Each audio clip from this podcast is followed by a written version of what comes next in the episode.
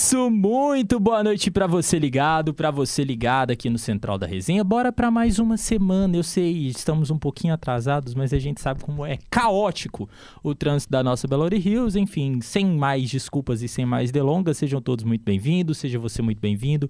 Você muito bem-vinda a mais um programa. Hoje é segunda-feira, 22 de maio de 2023. Tô Antes, né, eu esqueci de te apresentar, antes eu preciso me apresentar. Para quem não me conhece, eu sou Pedro dos Santos.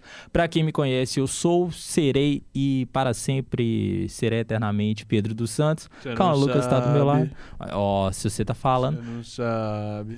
Aumenta esse microfone que eu não tô te ouvindo. Enfim, Calma Lucas, boa noite. Boa noite, Pedro. Boa noite, audiência. Boa Vocês noite. estão bom para mais uma semana? Vamos para mais uma semana, né? A situação tá um pouquinho complicada, mas a gente vai seguindo. Semestre caminhando pro final, enfim. É, fala não, que daqui a pouco começa a prova. Ah, não fala não. Enfim, como eu já ia dizendo, né? Sejam todos muito bem-vindos a mais uma semana, com muita notícia, muita informação aqui no Central da Resenha. E aquele pedido de sempre. É, acompanhe a gente nas nossas redes sociais, arroba Central da Resenha no Instagram. A gente também tá lá no Spotify todos os dias, ou quase todos os dias, pelo menos, com os nossos episódios. E também aqui no, no nosso querido canal do Lab SG. Então, como diz nosso Cauã, triplo C aí, curte, comenta, compartilha esta transmissão e espalhe a palavra do Central da Resenha por onde você for. Sem mais delongas, bora para o programa de hoje.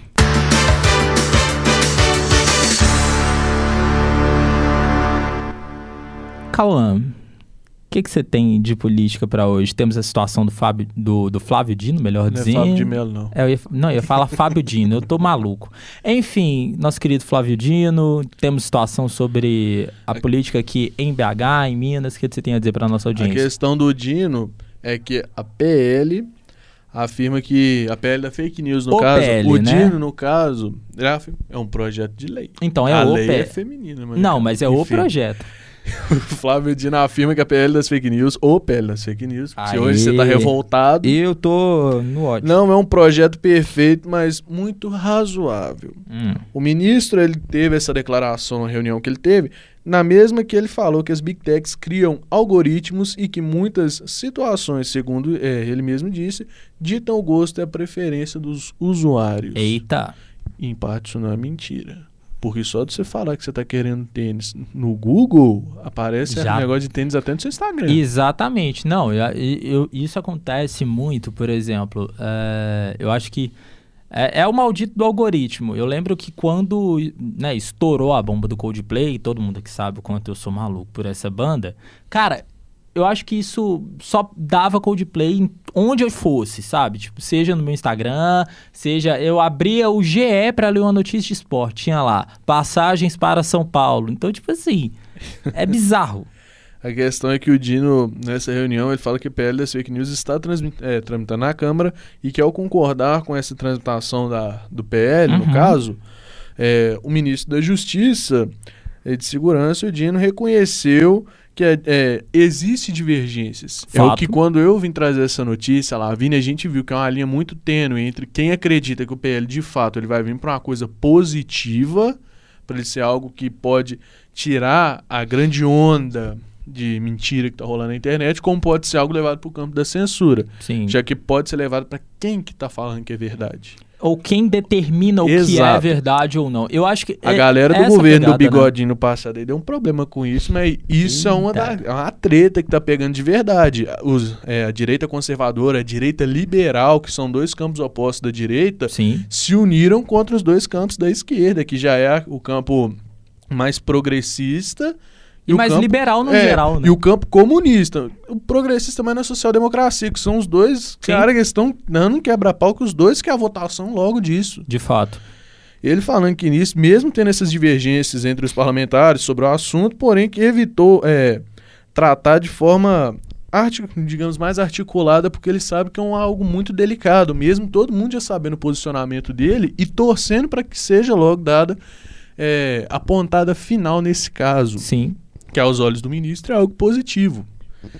Enfim, ainda na política, a gente traz as atualizações do caso Calil. Ih, lá vem. É, que daquele que caso que o Galil. O, o Galil. Galil. Confundi. Oh, que o Deus. ele tá traz... é, pegou dinheiro, o Ga- o Calil tá, tá roubando Belo Horizonte, tá viajando pra tudo que é lado, não tá pagando. Roubou o Atlético, roubou BH, tudo. Enfim, é, É essa igual namorado sem vergonha. Deixa uma coisa, deixou a Libertadores e roubou também. Deixando Deixa isso, pra- isso é pra mais Ó. tarde. Enfim. Calma. Segunda-feira Pedido ainda. para Calil devolver os seus 150 mil por aluguel de jatinhos é arquivado, você acredita? Eita, e aí? Esse caso de roubar, que dizem roubalheira dele, né? Teve esse caso, muitos dizendo, até o atual vice-governador disse na época, lá em 2018. Foi um dos precursores desse BO. O pedido foi é, nessa sexta-feira pelo ex, nessa sexta-feira não, segunda-feira, nessa segunda-feira pelo ex-prefeito de Belo Horizonte, no caso dos 150 mil de cofres públicos, foi arquivado pelo Tribunal de Contas do Estado de Minas Gerais, o TCE-MG. O valor se refere a as viagens do Calil, que a gente sabe quando teve a troca de governo entre o governo Dilma, Dilma e impeachment, aquela troca que teve em Pro Brasília. Temer, o Sim. impeachment, lá, lá, lá. Teve muitas viagens do Calil naquele meado de 2017 e 18, indo e Não, voltando mas calma aí, todo. calma lá, o, o Cauã. Se a gente for Uhum. seguir pelo menos a ordem dos fatores, é, a transição Dilma-Temer, o Calil ainda nem prefeito de BH era. Era. Era não, porque era do, a Dilma A foi transição foi meio final de 16 para início de mas o, 17. Te- mas o Temer já era, o Temer já era presidente do Brasil. Eu Entendeu por que que teve treta? Ih, lá vem. Entendeu? É justamente por causa Ah, disso. e aí? De acordo com o relato do caso, o relator, melhor dizendo, o conselheiro Durval Ângelo não houve irregularidades aos olhos dele Uhum. na contratação de jatinhos particulares fretados com o dinheiro do contribuinte belo-horizontino para essas viagens, já que os jatinhos foram utilizados em viagens de interesse do município. Enfim, ele ainda explicou que os deslocamentos entre a capital mineira e Brasília ocorreram para reuniões com autoridades que não é possível presenciar, é, precisar de forma, digamos, por um tempo limite Aham. é, desses encontros, já que na fala dele, abre aspas, é, dependem de diversos fatores alheios ao controle e planejamento de gestores públicos, fecha aspas. Ele ainda explicou que os deslocamentos entre a capital mineira e Brasília como foi algo positivo aos olhos dele, só que foi nesse período muito controverso, que disseram que já não era nem mais a transição de Dilma Rousseff para Michel Temer, e sim quase a transição de Michel Temer para Jair Bolsonaro E aí? foi arquivado, algo que muitos é, que estavam nessa época na, na legislação de Belo Horizonte levaram para o coração. Um exemplo, o atual é, vice-governador, que na época era um dos, se eu não me engano, um dos vereadores. Mas o Paulo que- Brant? Se eu não me engano, sim, o atual. Sim, a propósito, por falar em política de BH aí, começou a ventilar nessa segunda-feira que Márcio Lacerda poderia tentar a prefeitura de BH pro ano que vem. Depois da treta do metrô, Uhum. Márcio Lacerda arrumou aquela faixa e dizendo, falou, Márcio vai fazer o metrô. Depois de eleito, falou, não, era metro, não metrô. É complicado, mas enfim, é, foi uma, uma informação divulgada primeiramente, né, pelo menos o que eu vi, tá? É, mas porque eu não vi em outros portais, mas foi dado pelo pelo aqui, né, o portal aqui, jornal aqui, en- entendam como quiser, mas pelo grupo Diários Associados para ser mais específico, é que É um grupo bem antigo e consolidado no Brasil. Sim, sim. Então, assim, não é, a gente não tá tirando daquele instituto japonês. É, e também dando os créditos para quem trouxe a informação. Mas é, a informação é de que o, o Lacerda é, teria interesse em tentar voltar à prefeitura de BH depois aí de que oito anos, né? Eu não sei que pode acontecer o mesmo caso de Fernando Pimentel. Lógico, não vai ser na mesma pegada que Claro Pimentel estava tentando ir para seu segundo mandato, o Márcio está querendo ir para o terceiro. Mas a questão é, muita gente tem aquela imagem queimada. E o Lacerda é um desses caras. Exato. Cara, eu- assim, eu, eu Na gestão do Lacerda, quando a gente trouxe a notícia semana passada sobre endividamento estatal, Aham. parcelamento de pagamento, tudo, foi gestão Lacerda, gestão Anastasia e Gestão a gestão Pimentel. Pimentel. E muita gente ainda tem aquele olhar torcido para isso. Não, e, eu, e sendo assim, opinião, tá? Eu, Pedro dos Santos, tá? Que fique claro para quem tá assistindo, para quem tá ouvindo. Eu sou uma dessas pessoas. Eu tenho um pé atrás com o Márcio Lacerda justamente porque ele tinha a faca e o queijo na mão, ele foi prefeito de Belo Horizonte Uh, no período em que, teoricamente, Belo Horizonte mais recebeu investimentos na sua história. Foi o grande conta... boom Calma, do deixa mundo eu terminar. nessa época. Calme down. Segura. Uh, mas foi a fase que BH mais recebeu, em tese, né, mais recebeu investimentos na sua história, porque ele foi o prefeito de BH durante Copa do Mundo e Olimpíadas. O Brasil não recebia uma Copa há 64 anos e nunca tinha recebido uma Olimpíada. Obviamente, né? BH só recebeu os jogos de futebol, mas mesmo assim tem uma demanda, tem, é, tem um. Uma não, foi só, não foi só nessa pegada, sim, sim dá muito dinheiro, porque que a gente traz no Central. Post, eu e Getúlio já rendeu isso. Posteriormente, a instalação do Plano Real, os governos, o primeiro, o segundo governo do Fernando Henrique Cardoso, consequentemente do prefeito é, Celso de Castro, doutor Celso de Castro. Célio de, Célio de Castro. Que foi o antecessor Sim. de Pimentel. Sim.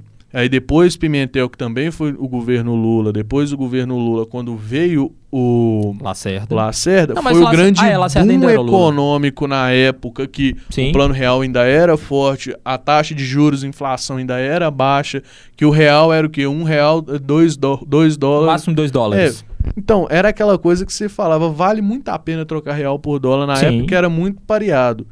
Posteriormente isso que começou as grandes inflações, como a gente viu em 2015, que aqui no Central de vez em quando a gente brinca falando que era a época que mal tinha feijão. Sim. Todo mundo só comia feijão preto quando tinha. Exatamente.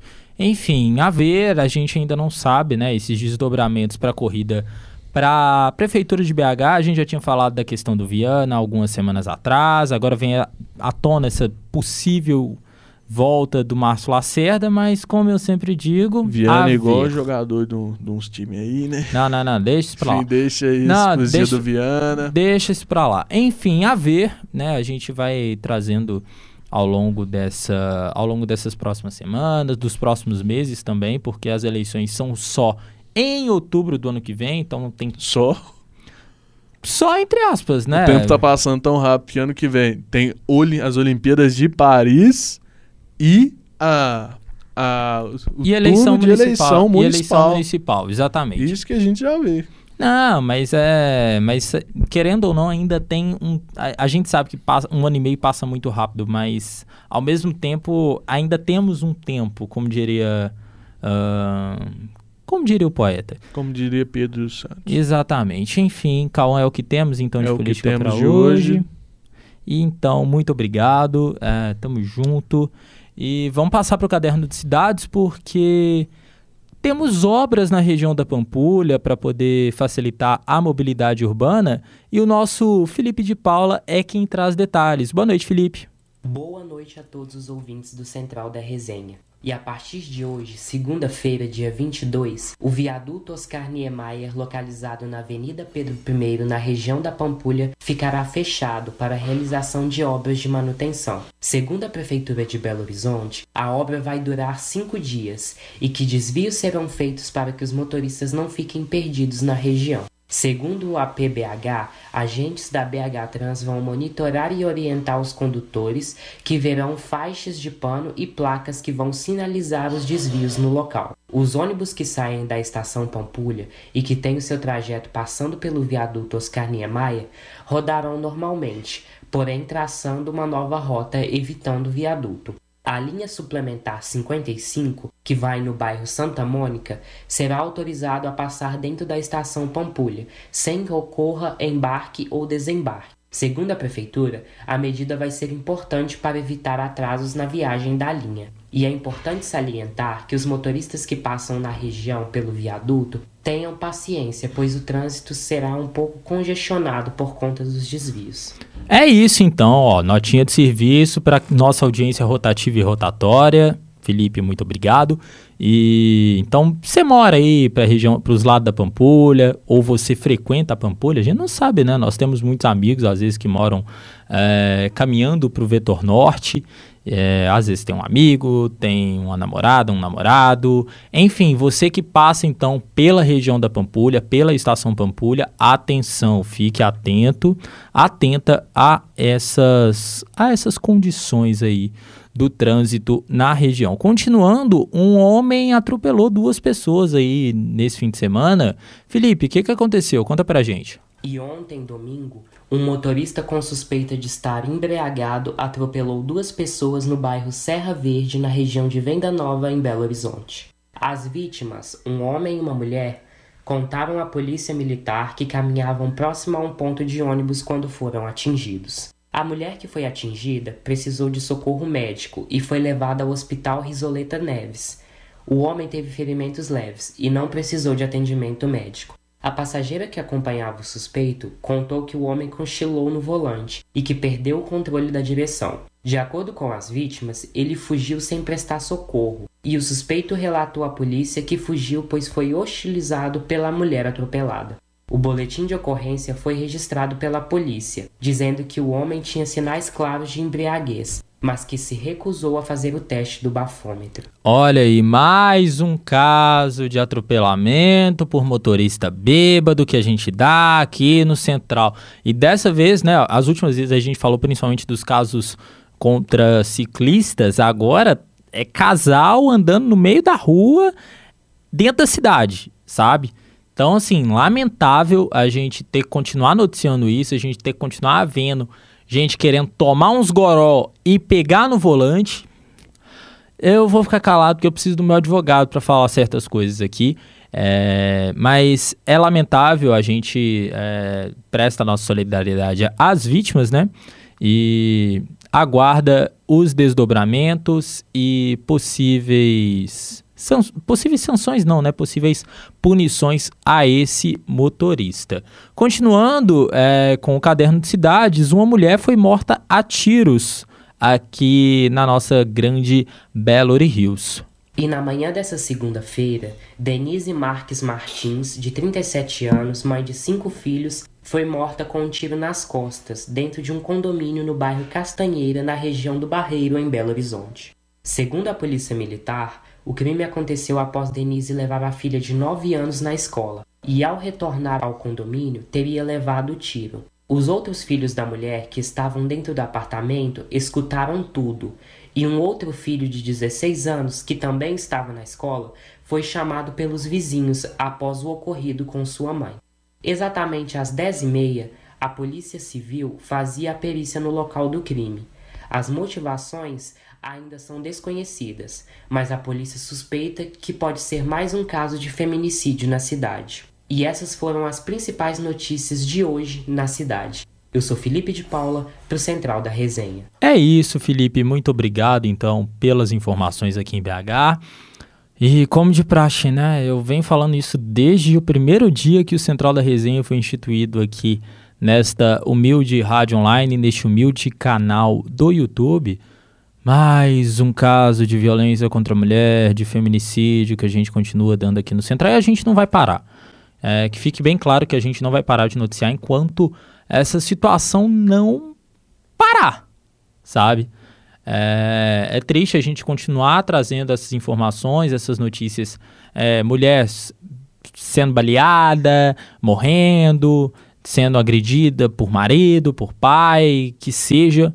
E né, a gente deseja as nossas, deseja as condolências, né, é, aos familiares, aos parentes dessa mulher e, enfim, que, que medidas sejam tomadas. Isso precisa parar. Isso precisa parar, já deu, sabe? Já deu. Enfim, vamos falar de coisa boa, já que a gente já falou só de desgraça, só de caos, só de, uh, só de caos mesmo. Eu não, tenho outra palavra, porque senão vou acabar falando asneira. Mas vamos falar de coisa boa porque o nosso Marinho Júnior tá aqui para falar do Festival de Cannes, né? Teve o grande festival de cinema lá na França nesse fim de semana e o Marinhos está aqui para falar para gente sobre o festival. Boa noite, Marinhos. Muito boa noite, Central. Muito boa noite a todos do estúdio. Hoje falando de mais uma edição de um dos maiores festivais do cinema do mundo, o Festival de Cannes. Até o dia 27 de maio, Filmes de diversos países serão expostos dentro e fora da competição pelo Prêmio Palma de Ouro. O evento de cinema já chegou a distribuir alguns títulos honrosos, em especial para Harrison Ford, pelo filme Indiana Jones e a Relíquia do Destino. O quinto filme da franquia marcou a despedida do ator do personagem icônico da década de 80. Falando de Brasil, Kleber Mendonça Filho, veterano no festival, realizará a estreia do filme Retratos Fantasmas. Também a dupla João Salavisa e Renier Neder exibirá o longa Flor de Buriti. Outro destaque da programação é a estreia do, da série The Idol, que é uma parceria com The Wicked. Além de trabalhar na trilha sonora, o cantor canadense dará vida a um dos personagens principais, fazendo seu debut na, nas telonas. Para o público, o seriado será disponível a partir de 4 de julho, com episódio semanal. E falando de destaques, vale dizer sobre Johnny Depp. O ator estava com os olhos marejados após recepção calorosa de seu filme no festival, na terça-feira. Em um vídeo compartilhado nas redes sociais, Depp aparece visivelmente emocionado durante 7 minutos de aplausos por seu filme, no qual ele interpreta o ex-rei da França, Luís XV.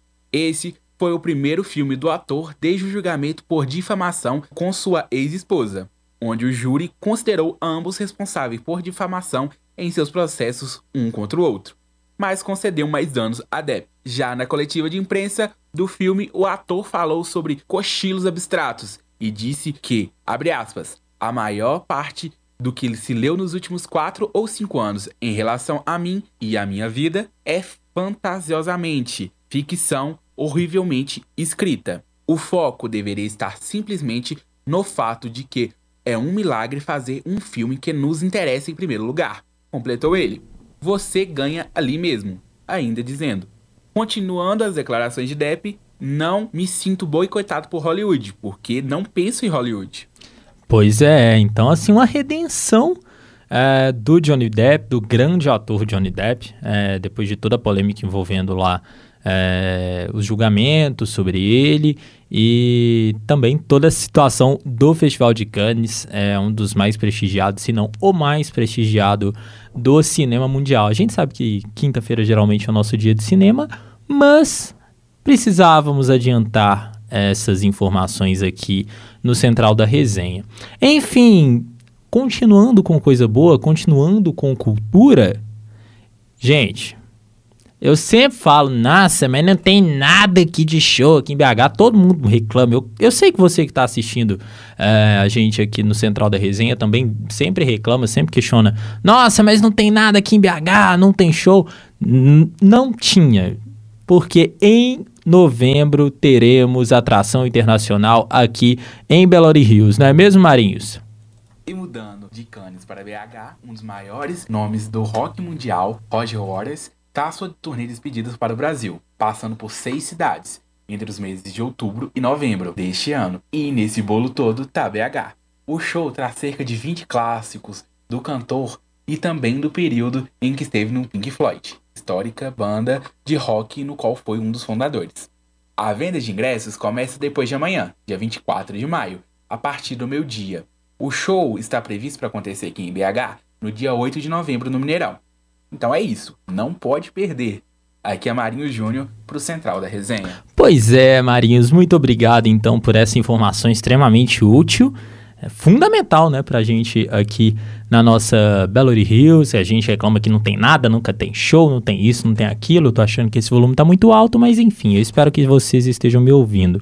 Continuando, é, eu sempre eu sempre reclamei aqui, eu sou um grande militante nesse sentido, de não ter shows, não ter eventos em BH. Então agora que tem, vamos curtir, sabe? É a turnê de despedida do Roger Waters. Você que curte um Pink Floyd, você que curte o rock no geral, BH sempre tem uma tradição forte é, em estar no mapa é, das principais bandas de rock do mundo. Então, aproveitem, aproveitem. Quem puder, eu sei, ah, o, a venda de ingressos, diga-se de passagem, é, complementando a fala do Marinhos, vai ser na Eventim. Então, assim, se preparem para o caos.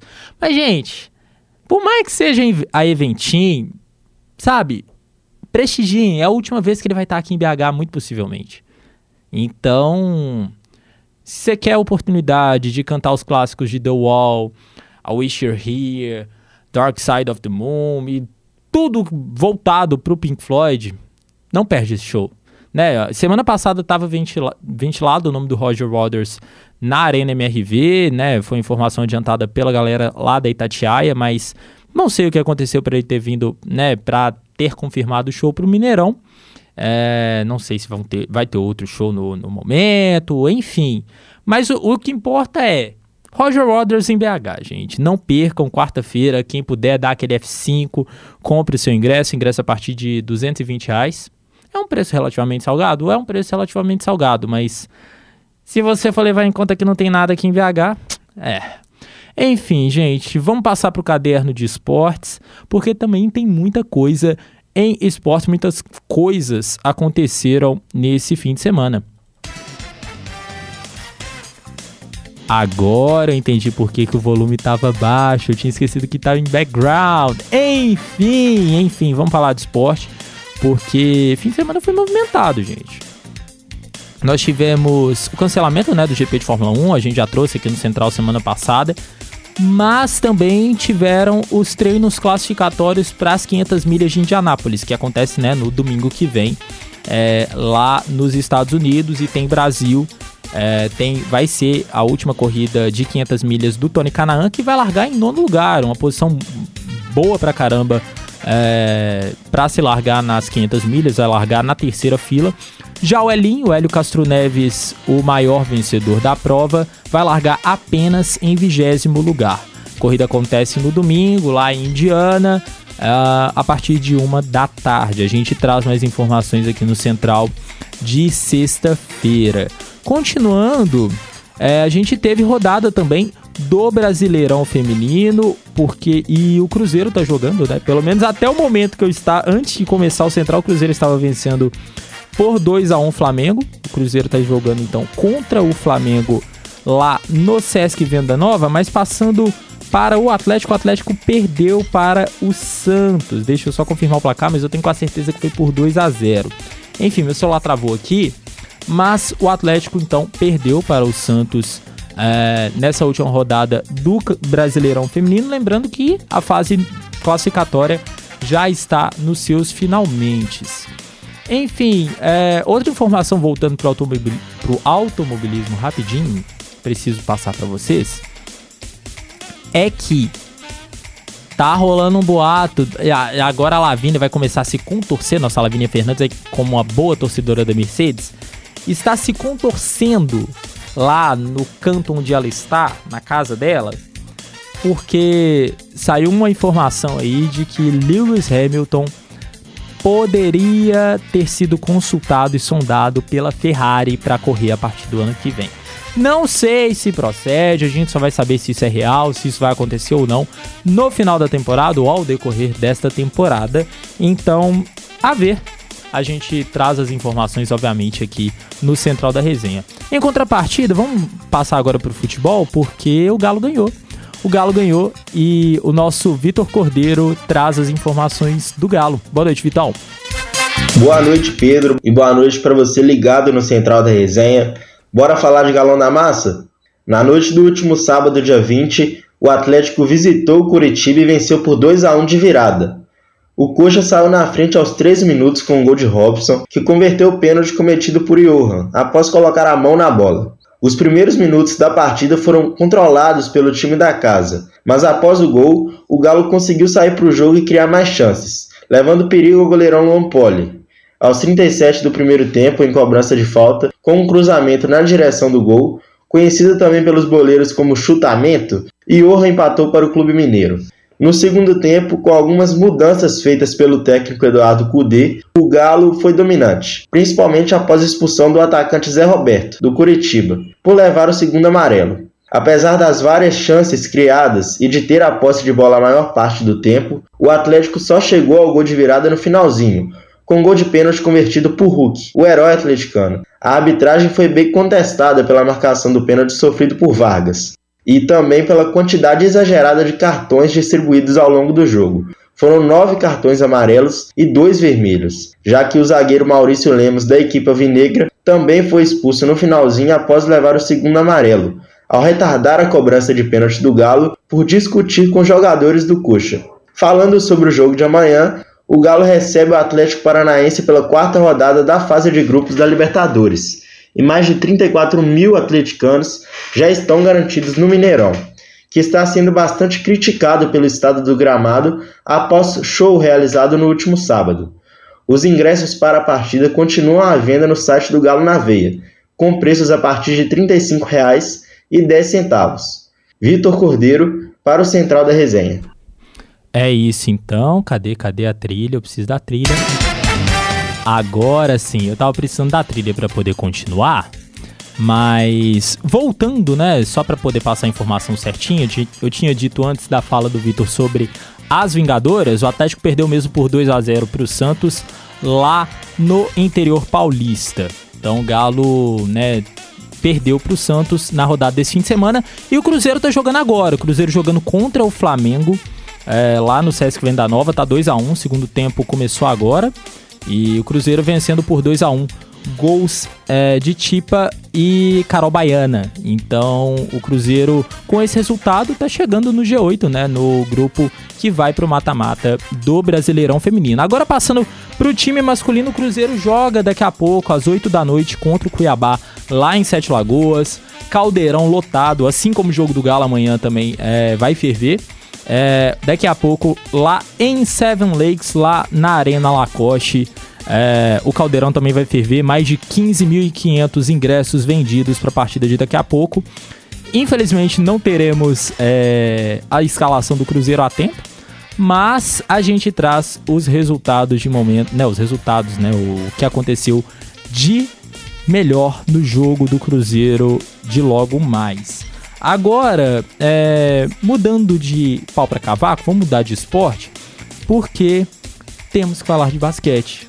Tá uma correria e tá tendo varrida na NBA, não é mesmo, Adrian Oliveira? 5, 4, 3, 2, 1 boa noite para vocês que estão nos acompanhando, boa noite para o pessoal do Central da Resenha. Vamos começar falando da vitória do Denver Nuggets dos Los Angeles que abriu 3 a 0 na série e no jogo de hoje pode se classificar. Na última partida, o time de Denver venceu por 119 a 108. Jamal Murray foi, foi destaque da partida com 37 pontos, 7 rebotes e 6 assistências. E o jogo de hoje acontece às 9h30 lá na ESPN, com transição também no Star Plus. Outro time que abriu 3-0 na série é o time do Miami Heat, em cima do Boston Celtics, que venceu a última partida por 128 a 102. Gable Vincent fez 29 pontos, 2 rebotes, 3 assistências e 3 bolas de 3. Também e no NBB tivemos a classificação do São Paulo vencendo a série contra o Flamengo por 3 a 0. A última partida que tivemos ficou 72 a 69 times. Time do São Paulo, Miller fez 16 pontos, 5 rebotes e 18 pontos de eficiência. E 1, 2, 3 Minas, que conseguiu um empate contra o atual campeão César Franca. A série está empatada em 2 a 2 na última partida. 1, 2, 3 Minas venceu por 93 a 90. Alex fez de 23 pontos, 10 assistências e 34 pontos de eficiência. E, os, e amanhã o jogo 5, o jogo decisivo para saber quem vai se classificar e enfrentar o São Paulo na grande final do NBB. E também tivemos aí o anúncio da aposentadoria de Carmelo Anthony, que deixou em nosso, a liga de basquete da NBA. Que aqui quem fala é o Adra Oliveira para o Central da Resenha. É isso então, Adrian, muito obrigado. Então, é, cheiro de varrida na NBA, hein? Tudo indica uma final entre Denver Nuggets e o Miami Heat. Posso estar errado, mas é uma final inédita na história da NBA. E também vale lembrar que nenhum time conseguiu reverter 3 a 0 na história da NBA, hein? Na história de playoffs da NBA, melhor dizendo. Então, vamos aguardar, né? Hoje e amanhã tem a definição é, dos classificados para sinais, possivelmente, né? Se Denver e Miami vencerem seus jogos, mas conforme for a gente vai trazendo a repercussão disso aqui no Central da Resenha. Falando agora da questão né, do NBB, o Minas pode pegar o São Paulo e o Minas pode voltar às finais do NBB depois de muito tempo, depois de sei lá quanto tempo, não lembro quando foi a última vez que o Minas chegou na final do Novo Basquete Brasil ou do Campeonato Brasileiro de Basquete, né? Porque o NBB tem pouco tempo, se é que podemos dizer aí de instituição. Enfim, gente, isso é o que temos de esporte para hoje. É isso, muito obrigado então para todo mundo que participou e principalmente obrigado para você que nos acompanhou aqui no Central da Resenha desta segunda-feira, 22 de maio de 2023. Apresentação comigo, Pedro dos Santos. Produção comigo, Pedro dos Santos, Cauã Lucas, Felipe de Paula, Marinho Júnior, Vitor Cordeiro e Adrian Oliveira. Trabalhos técnicos com Gabriel Dutra e Cauã Lucas e a coordenação do nosso querido e estimado Getúlio Nuremberg. Como eu já disse no início, mas reforço aqui para vocês, lembre de acompanhar a gente nas nossas redes sociais, arroba Central da Resenha. É isso, um abraço e até amanhã.